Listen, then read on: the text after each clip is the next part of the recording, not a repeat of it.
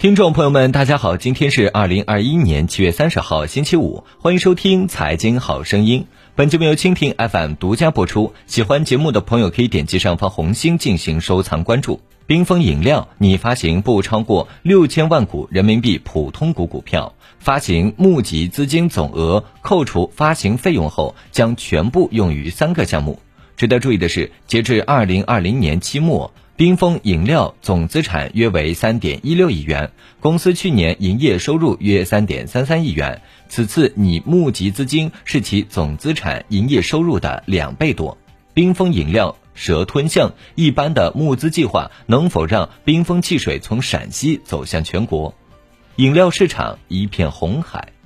饮料市场的竞争异常激烈，作为普通消费者也能感受到。由于准入门槛低，市场上的参与者众多，新品牌、新产品总是层出不穷。从冰峰饮料招股书提供的一些数据中，我们也能看出这个行业已从扩容式增长转变为存量竞争。二零一五至二零一九年，我国饮料销量维持在一万五千五百万吨至一万七千五百万吨之间，几乎没有增长。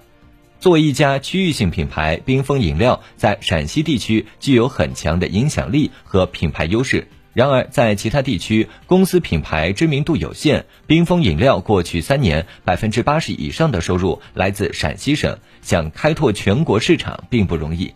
从产品结构来看，冰峰饮料百分之八十以上的营业收入来自橙味汽水，而碳酸饮料是饮料行业中竞争异常激烈的一个细分市场。目前，可口可乐、百事可乐占据着中国碳酸饮料市场百分之八十的市场份额。此外，我国碳酸饮料销量恐怕也早已到达顶点。这意味着，对这个市场里的玩家来说，未来公司业绩增长主要依靠与竞争对手抢夺市场份额以及产品价格的提升。然而，在碳酸饮料行业里，提升市场占有率并不容易。随着近几年国潮兴起，国产品牌。与可口可乐、百事可乐等跨国企业竞争时有了一些优势，但国货品牌之间的竞争也很激烈。冰峰饮料仍面临着一众竞争者，如北冰洋、健力宝等老牌国货，以及元气森林等新兴品牌。四亿元营销项目成效几何？冰峰饮料此次拟公开募集的资金中，约四点三亿元将用于营销服务网络升级及品牌建设项目。该项目投资金额占全部募集资金的百分之六十五左右。项目的建设内容包括区域营销中心建设、渠道建设和品牌建设三个方面。冰峰饮料二零一八至二零二零年广告费及业务宣传费分别为九百四十二万元、六百九十五万元、七百一十八万元，而本次品牌建设计划年投资在四千五百五十万元以上。这样大笔烧钱，以之前六到十倍的金额进行品牌宣传，真能把冰峰饮料打造成全国性品牌吗？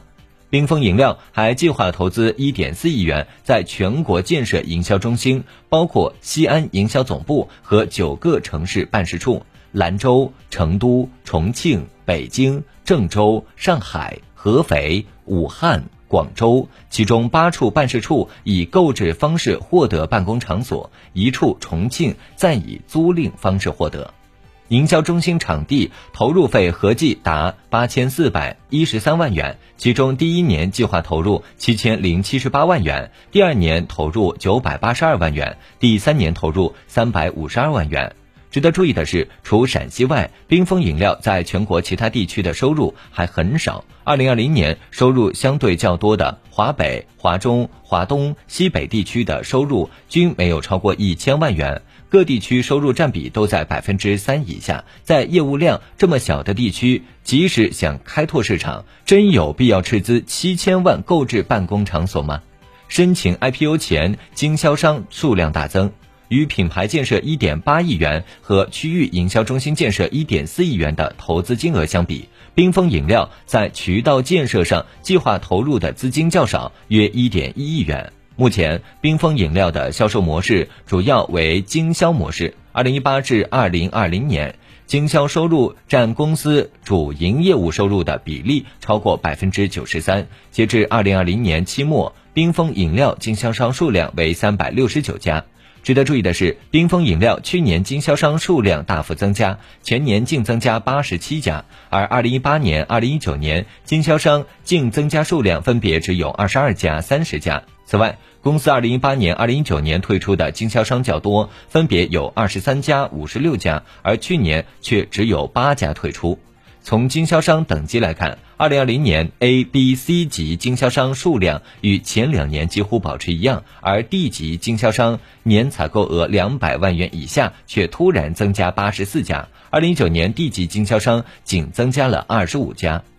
申请 IPO 之前，经销商数量大增，可能意味着冰峰饮料早已开始大力开拓渠道，朝着更大的市场进发。不过，经销商数量的增加也使得每家经销商的平均销售额持续下降，从2018年的一百零七点七二万元降至去年的八十一点六三万元。去年经销商数量增加，确实也给公司带来了更多的收入。冰峰饮料去年经销收入的同比增长率为百分之六点九，较二零一九年的百分之三点八有所提升。不过，这个增速仍然比较低。二零一八至二零二零年，冰峰饮料营业收入复合增长率只有百分之七点七九。这次激进的融资扩张计划能否使冰峰饮料的营收加速增长呢？以上就是本期财经好声音的内容，我们下期见。